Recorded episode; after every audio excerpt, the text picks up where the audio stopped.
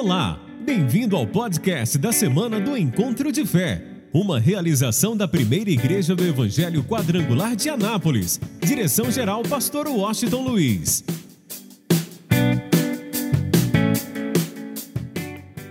Gênesis de número 22. Quem achou, diga amém. Diz assim: E aconteceu depois destas coisas que tentou Deus ou provou Deus a Abraão e disse-lhe: Abraão, e ele disse: Eis-me aqui. E disse: Toma agora o teu filho, o teu único filho, Isaque, a quem amas, e vai-te à terra de Moriá, e oferece-o ali em holocausto, sobre uma das montanhas que eu te direi. Então se levantou Abraão pela manhã de madrugada e abarrou albardou o seu jumento e tomou consigo dois de seus moços, Isaque, seu filho, e fendeu lenha para o holocausto, e levantou-se, e foi ao lugar que Deus lhe dissera. Ao terceiro dia, levantou Abraão os seus olhos e viu o lugar de longe, e disse Abraão a seus moços: Ficai-vos aqui com o jumento, e eu e o moço iremos até ali, e havendo adorado, tornaremos a vós. E tomou Abraão a lenha do holocausto e pô-la sobre Isaque, seu filho. E ele tomou o fogo e o cutelo na sua mão. E foram ambos juntos. Então falou Isaque a Abraão, seu pai, e disse: Meu pai. E ele disse: Eis-me aqui, meu filho. E ele disse: Eis aqui o fogo e a lenha, mas onde está o cordeiro para o holocausto. E disse Abraão: O que, que Abraão disse, gente? Vamos lá? O que, que Abraão disse? Deus proverá para si o cordeiro para o holocausto, meu filho. Assim caminharam ambos juntos e vieram ao lugar que Deus lhe dissera, e edificou Abraão ali um altar e pôs em ordem a lenha e amarrou a Isaque seu filho, deitou-o sobre o altar em cima da lenha, estendeu Abraão a mão, a sua mão, e tomou o cutelo para imolar o seu filho. Mas o anjo do Senhor lhe bradou desde os céus e disse: Abraão, Abraão. E ele disse: Eis-me aqui. Então disse: não estendas a tua mão sobre o moço e não lhes faça nada, porquanto agora sei que temes a Deus e não me negaste o teu filho, o teu único. Então levantou Abraão os seus olhos e olhou, e eis um carneiro detrás dele, travado pelas suas pontas do mato. E foi Abraão e tomou o carneiro e ofereceu-o ali em holocausto em lugar de seu filho. Chamou Abraão o nome daquele lugar, o Senhor proverá, ou em hebraico, Jeová Jiré. Donde se diz até o dia de hoje, no monte do Senhor se proverá.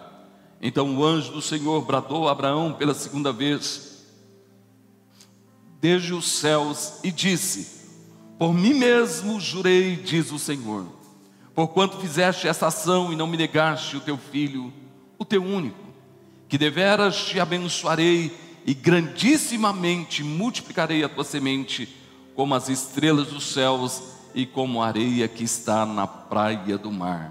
E a tua semente possuirá a porta dos seus inimigos, e em tua semente serão benditas todas as nações da terra, porquanto o que, gente? Porquanto o quê? Obedecestes a minha voz. Então Abraão tomou aos seus moços e levantaram-se e, e foram juntos para Beceba, e Abraão habitou em Berseba. Digam aleluia. O que, que Deus disse a Abraão? Você, por quanto ouvistes a minha voz. Quero que você guarde isso em seu coração. O que devemos fazer para viver o novo de Deus?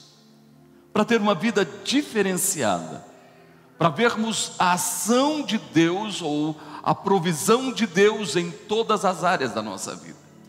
Quando você pega para a vida de Abraão, por exemplo, você observa que um homem com 75 anos de idade, Deus fala com ele. Pela primeira vez, Deus se manifesta a Abraão, ele agora com 75 anos de idade. E Abraão ouve a voz de Deus. A primeira vez que Deus, é, de uma forma muito clara e direta, se manifestou a Abraão, algo nos chama a atenção. Que esse homem ouviu a voz de Deus, de tal forma que a mudança na sua vida foi uma mudança extremamente radical, porque ele ouviu a voz de Deus. Olha só, imagina alguém na sua vida tranquila, não lhe faltava nada, um fazendeiro rico, muitos servos, uma vida tranquila, em uma zona de conforto. E Deus chega para ele e diz assim: Abraão, eu quero que você saia da tua terra, da casa do teu pai, da casa da tua parentela, e vai para a terra que eu vou te mostrar. Deus não disse nem para onde ele iria, Deus disse: Eu vou te dar uma direção, eu vou te guiar para uma terra. E Deus traz a esse homem promessas, mandamento, uma ordem. Deus não pediu a ele para ir, Deus ordenou que ele fosse, mas junto com a ordem veio as promessas. E que nos chama a atenção é que esse homem ouviu a voz do Senhor. Ele sai da sua zona de conforto e começa a peregrinar na terra você encontra mais à frente um fato interessante.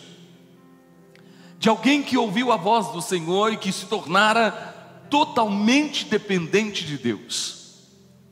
Foi um momento em que Deus abençoou Abraão e como Ló estava com Abraão, o seu sobrinho Ló estava com Abraão, então a bênção alcançou também a vida de Ló.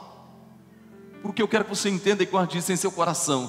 Quem aqui é abençoado? Todas as pessoas que estão perto de você serão abençoadas. Quem está me entendendo, diga amém.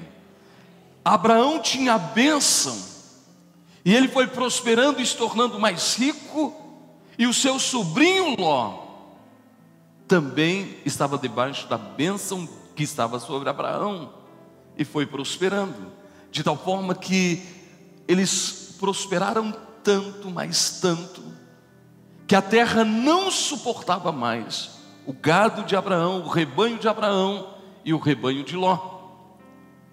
Aí Abraão, vendo tudo isso e vendo que começou a existir confusão entre os pastores de Abraão e os pastores de Ló, alguém que ouviu a voz de Deus é diferente, a sua forma de agir, de proceder e a sua forma de enxergar é totalmente diferente. Ele chega para Ló e diz assim: Ló, pode escolher para onde você deseja ir. Se você for para a direita, eu vou para a esquerda.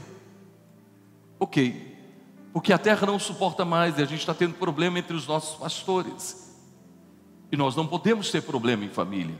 Então é hora de nos separarmos. Escolha para onde você deseja ir.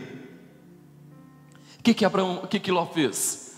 Abraão, Ló cresceu os olhos nas campinas do Jordão. Ele notou que a terra era fértil. Ele disse: Poxa, é para esse lado que eu vou. Em nenhum momento ele consultou a Deus para a escolha da terra. Abraão já foi diferente.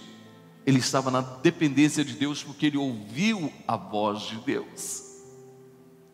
Olha que coisa interessante.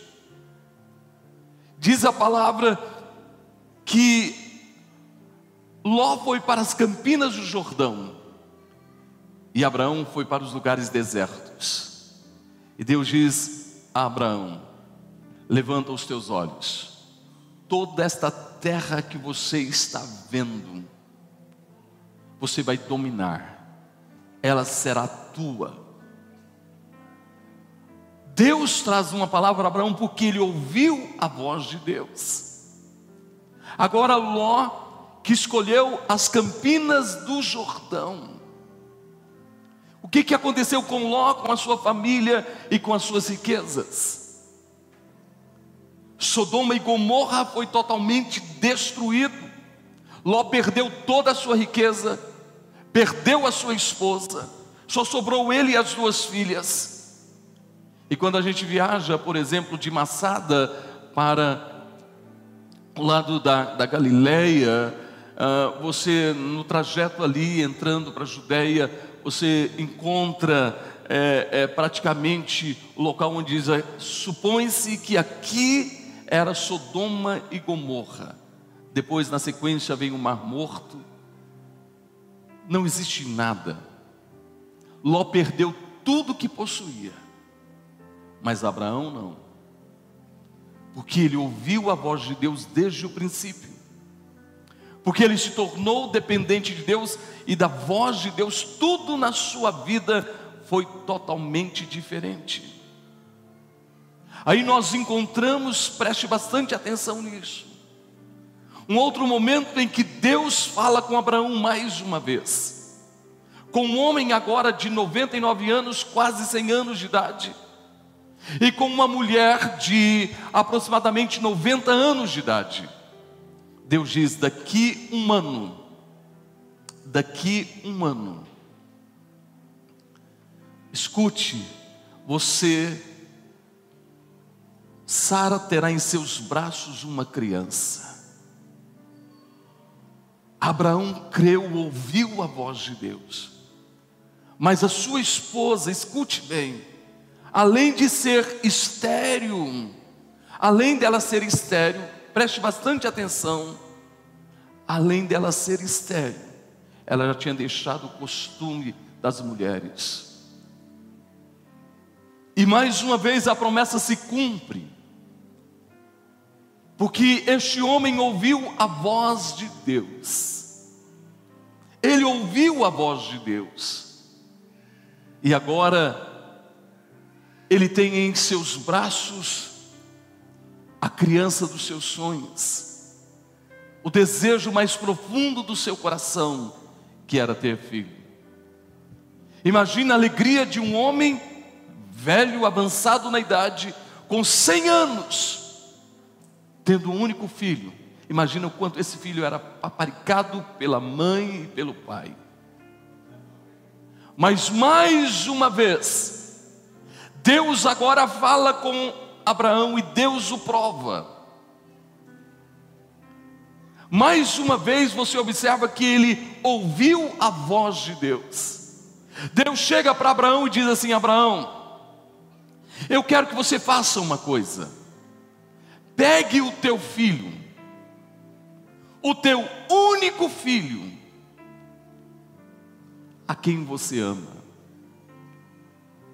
Na verdade, Abraão teve dois filhos, Ismael e Isaque. Mas o filho da promessa, o filho da promessa era exatamente Isaque.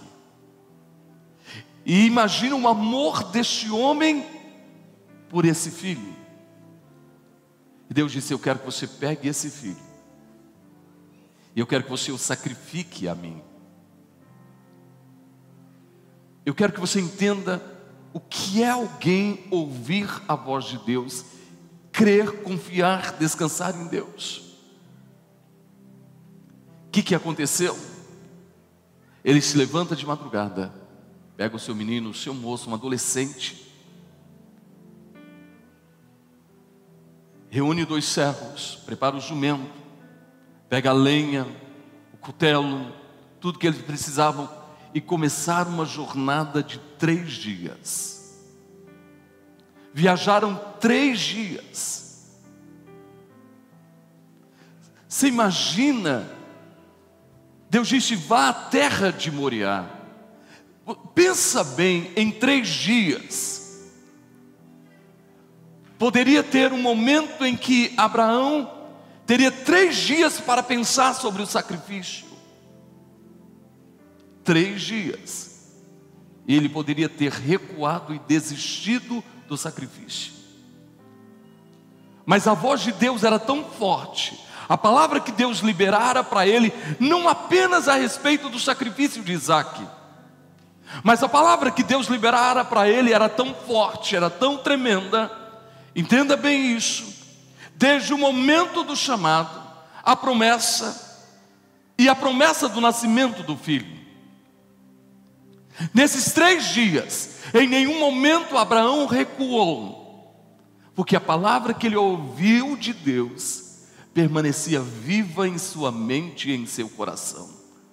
A palavra, na verdade, se tornara na vida de Abraão uma palavra viva. E a gente precisa aprender uma coisa hoje. Sabe por que, que muita gente recua na fé? Sabe por que, que muita gente desiste? Sabe por que, que muita gente não permanece? Sabe por que, que muita gente não alcança o um milagre e a bênção? Porque a palavra não se tornou na sua vida uma palavra viva. Quando a palavra que nós ouvimos de Deus entra em nosso ser, em nossa mente, em nosso coração e se torna uma palavra viva, tudo é diferente. Nada nos fará recuar nada nos fará recuar. Aconteça o que acontecer, venha a luta que vier, venha a adversidade que vier, nós vamos permanecer. E nada vai fazer com que a gente recue. E Abraão não recuou, porque a palavra estava viva em seu coração. Aí você encontra uma coisa interessante, vivendo esse propósito numa caminhada de três dias, ele levanta os seus olhos e ele vê o Monte Moriá, o monte do sacrifício, o monte chamado Jeová Jiré. O que, que eu quero que você entenda? Uma pessoa só consegue viver o propósito de verdade quando ele levanta os seus olhos. Entenda bem isso. Uma pessoa só consegue viver o propósito de Deus para a sua vida quando ele permanece com seus olhos levantados e quando alguém está vivendo o propósito de Deus para a sua vida, ele nunca fica olhando para os pés, o seu olhar sempre está levantado. Quem não vive o propósito pode se tornar um pessimista, alguém que vive olhando só para baixo, anda só de cabeça baixa, se curvando diante das dificuldades. Mas quem vive o propósito, quem ouve a voz de Deus sempre levanta os olhos, sempre está com os olhos levantados. E aconteça o que vier, venha a luta que vier, ele nunca vai perder a motivação. Sabe por quê? Porque a palavra de Deus na sua vida é uma palavra viva. Ele acredita, ele toma posse, ele abraça essa palavra. E agora ele vê o monte do propósito, da ordem de Deus.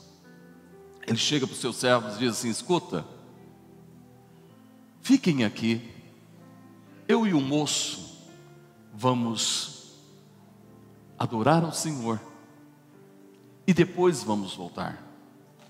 Olha, gente, o que é uma palavra viva no coração de alguém. Ele disse: Eu e o moço, nós vamos lá nós vamos lá, nós vamos adorar ao Senhor e vamos voltar. Escuta isso. Deus disse que ele deveria sacrificar Isaac. Mas Abraão tinha tanta convicção e a palavra era tão viva no seu coração, que ele sabia que, mesmo que ele tivesse que é, sacrificar o seu Isaac, Deus era poderoso para ressuscitá-lo dos mortos. Então ele foi muito claro e convicto: nós vamos adorar e vamos voltar. Escuta isso e guarde no seu coração. Aí o que, que ele faz?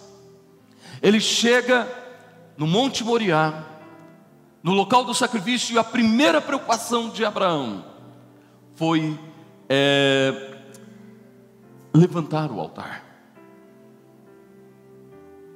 Nós precisamos estar muito atentos quanto a isso. Nós precisamos levantar o altar a cada momento e a cada instante. Nós vamos guardar isso no nosso coração.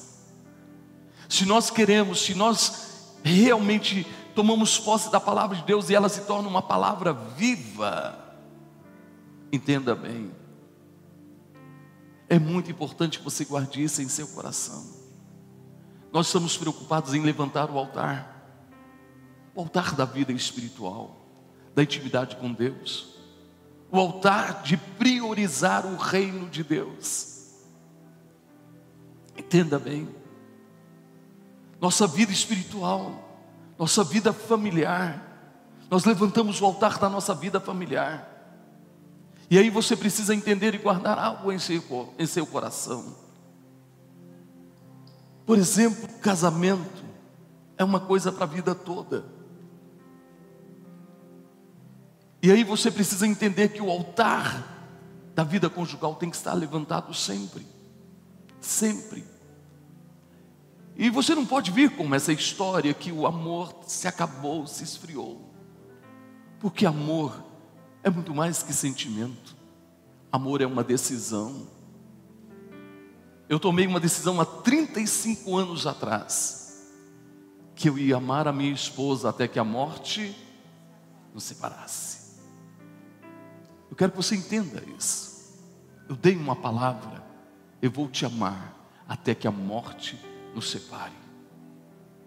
Aí você precisa entender que o altar da vida conjugal, relacionamento marido e mulher tem que estar de pé. O altar em relação à criação dos filhos, dar limites, disciplina, amor, investimento de tempo, carinho, precisa estar levantado na nossa vida. O altar da nossa vida de relacionamento com o próximo, com os parentes, com os vizinhos, precisam estar levantados. A Bíblia diz que depender de vós, viver em paz com todos.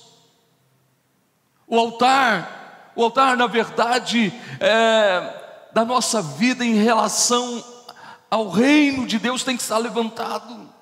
Eu não posso colocar o reino de Deus em segundo plano. Tudo que Deus me deu, tudo que Deus te deu, pertence a Ele. Teu marido é de Deus, tua esposa é de Deus, teus filhos são de Deus, tua casa é de Deus, teu carro é de Deus, tua empresa é de Deus, teus empreendimentos, tudo pertence a quem, gente? A Deus. Agora, quando a gente se apega a isso e deixa Deus e o reino dele em segundo plano, nós estamos fazendo algo muito errado e podemos nos tornar como Ló. Eu quero que você entenda, a nossa confiança e dependência tem que estar em Deus, e nós precisamos entender que tudo, tudo pertence a Deus, nós somos apenas mordomos, estamos aqui gerenciando aquilo que Deus colocou nas nossas mãos, para cuidar, e que a gente cuide muito bem. E vamos lá, o que, que Jesus disse? Buscai, pois, em primeiro lugar, o que, gente? O reino de Deus. E o que mais? E a sua justiça. E o que? E as demais coisas o serão?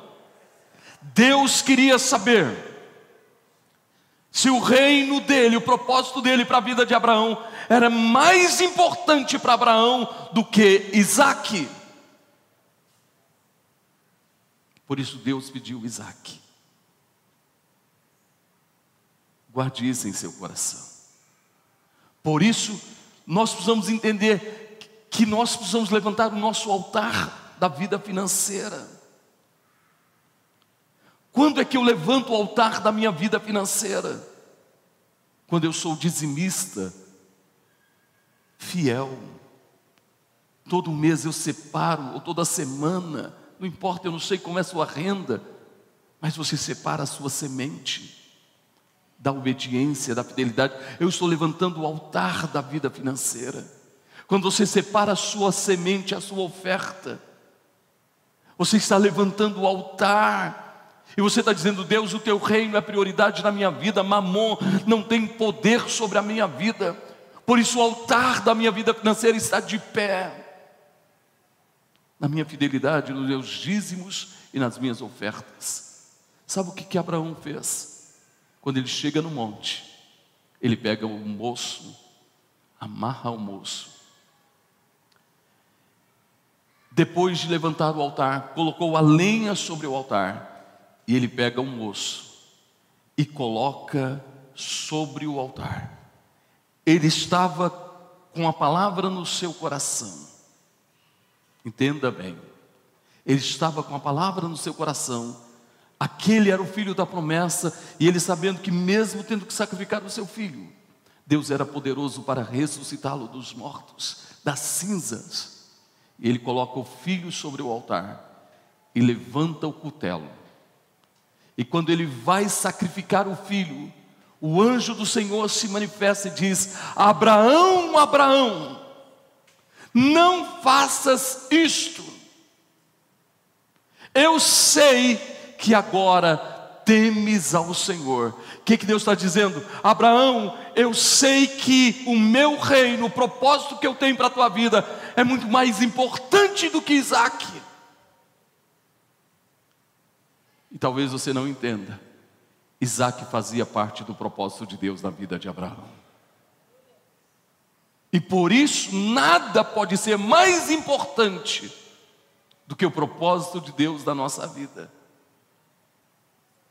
Abraão, não faça isso. Eu sei que agora temes ao Senhor. E por isso, escute bem, fique sabendo que Deus já proveu para si o cordeiro para o sacrifício. Aí algo me chamou a atenção neste texto. Pela segunda vez, naquele momento, alguém que vive a palavra, que ouve a palavra, levanta os seus olhos. Lembra que ele levantou os olhos e viu o local, o monte, e agora depois que o Senhor falou com ele mais uma vez, ele ouviu a voz do Senhor e ele levanta os seus olhos, e quando ele olha para trás, ele vê um, vê um cordeiro, um cordeiro, um cordeiro substituto, amarrado em um arbusto, pronto para o sacrifício. Esse cordeiro significava, era uma figura do cordeiro de Deus que tira o pecado do mundo era uma figura de Jesus. Deus providenciou para si o cordeiro. Naquele dia lá estava o cordeiro, que era uma figura de Jesus. E eu quero que você entenda, você precisa entender o poder do sacrifício. Deus providenciou para si um cordeiro para o sacrifício, para que eu e, a, e você tivéssemos a nossa vida e a nossa história mudada e Deus em nenhum momento requer da gente nenhum tipo de sacrifício, como derramamento de sangue, porque o sacrifício, o sangue já foi derramado lá na cruz do Calvário. Por isso a Bíblia diz que Deus nos deu Jesus, e com Jesus Ele nos deu o que, gente? Todas as coisas, tudo que Ele quer. Por isso, Paulo diz uma outra coisa interessante. Ele diz que apresenteis o vosso corpo em sacrifício vivo, santo e agradável a Deus. Ofereça a tua vida em sacrifício ao Senhor. Se renda 100% a Ele. Esteja pronto para ouvir a voz dEle. E o resto, gente, é apenas uma entrega. Uma entrega da sua vida, da sua família, do seu casamento, dos seus empreendimentos, dos seus dízimos, das suas ofertas, uma entrega para priorizar o reino de Deus. Tudo que Ele quer é que haja essa entrega. Gente, você precisa entender que só está disposto a sacrificar quem ouve a voz de quem? De Deus. Por isso ele diz: entrega a tua vida ao Senhor, se renda a Ele Apresenta a tua vida em sacrifício, a minha vida, a tua vida, a nossa vida tem que pertencer a Deus. Tudo que está à nossa volta tem que pertencer a quem? A Deus. Porque se isso acontecer, fica de pé, por favor. Se isto acontecer, olha só a promessa de Deus. Versículo de número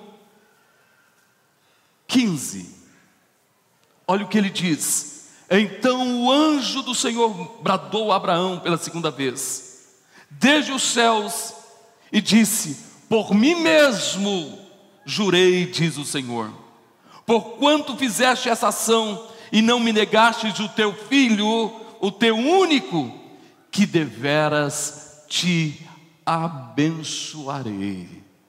Alô, quem ouve a voz de Deus, Deus abençoa. Eu vou repetir: quem ouve a voz de Deus, Deus abençoa. E em Deuteronômio capítulo 28, Deus diz assim: Se atentamente ouvirdes a minha voz, e terdes o cuidado de guardar todos os mandamentos que eu te ordeno hoje, virão sobre ti e te alcançarão todas estas bênçãos. Quando você ouve a voz de Deus, a bênção do Senhor está sobre a tua vida, mas não apenas sobre a tua vida. Olha o que diz a sequência: e grandissimamente multiplicarei a tua semente como as estrelas dos céus e como a areia que está na praia do mar, e a tua semente possuirá porta dos seus inimigos. Sabe o que, que ele está dizendo? Além de te abençoar, eu abençoarei a tua descendência para sempre. Sabe o que ele está dizendo nesta noite? Além de eu te abençoar, eu abençoarei a tua descendência para sempre. Agora olhe para mim e escute. Gente, o que nós estamos vendo nos últimos dias E a gente fica até assustado porque não é normal. O que está acontecendo nos últimos dias é a prova de que a qualquer momento Jesus está voltando. Eu não sei, eu sei que está tão perto. As contações é como a, o nascimento de uma criança no ventre de uma mulher as contrações estão se multiplicando. E a minha pergunta é: você é o Abraão? Você está preparado? Você tem ouvido a voz de Deus? Você acha que vale a pena esse mundo aí fora? Acha que vale a pena o pecado? Vale a pena os momentos de prazeres carnais e ficar para a grande tribulação ou morrer sem Cristo e ir para o inferno? Será que vale a pena? Será que vale a pena? Um momento ou momentos de prazeres para uma vida de condenação eterna. Por isso Deus está dizendo que a gente tem que oferecer a nossa vida em sacrifício a Ele priorizar o reino dele.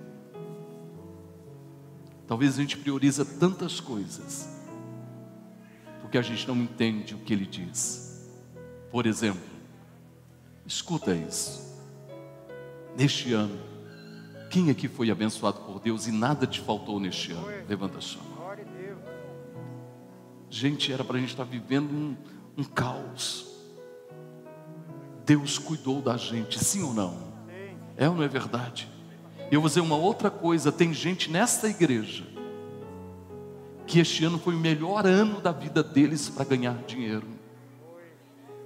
É verdade. Deus mudou a história dessas pessoas de uma forma radical. Mas no total, não nos faltou nada. Deus cuidou da gente, tem cuidado. Poxa vida, tudo que a gente precisa é reconhecer isso, é se entregar a Ele, porque, sabe, a bênção de Deus tem que estar sobre a minha vida e a vida dos meus filhos, de geração em eu sou responsável por isso. Se eu estou fora da bênção, meus filhos como consequência, a não ser que eles sejam muito mesmo de Deus, eles estarão fora da bênção. Mas se eu estou na bênção, meus filhos estarão na bênção. Quem quer que a sua família esteja na benção? Então levanta as mãos em direção ao alimento.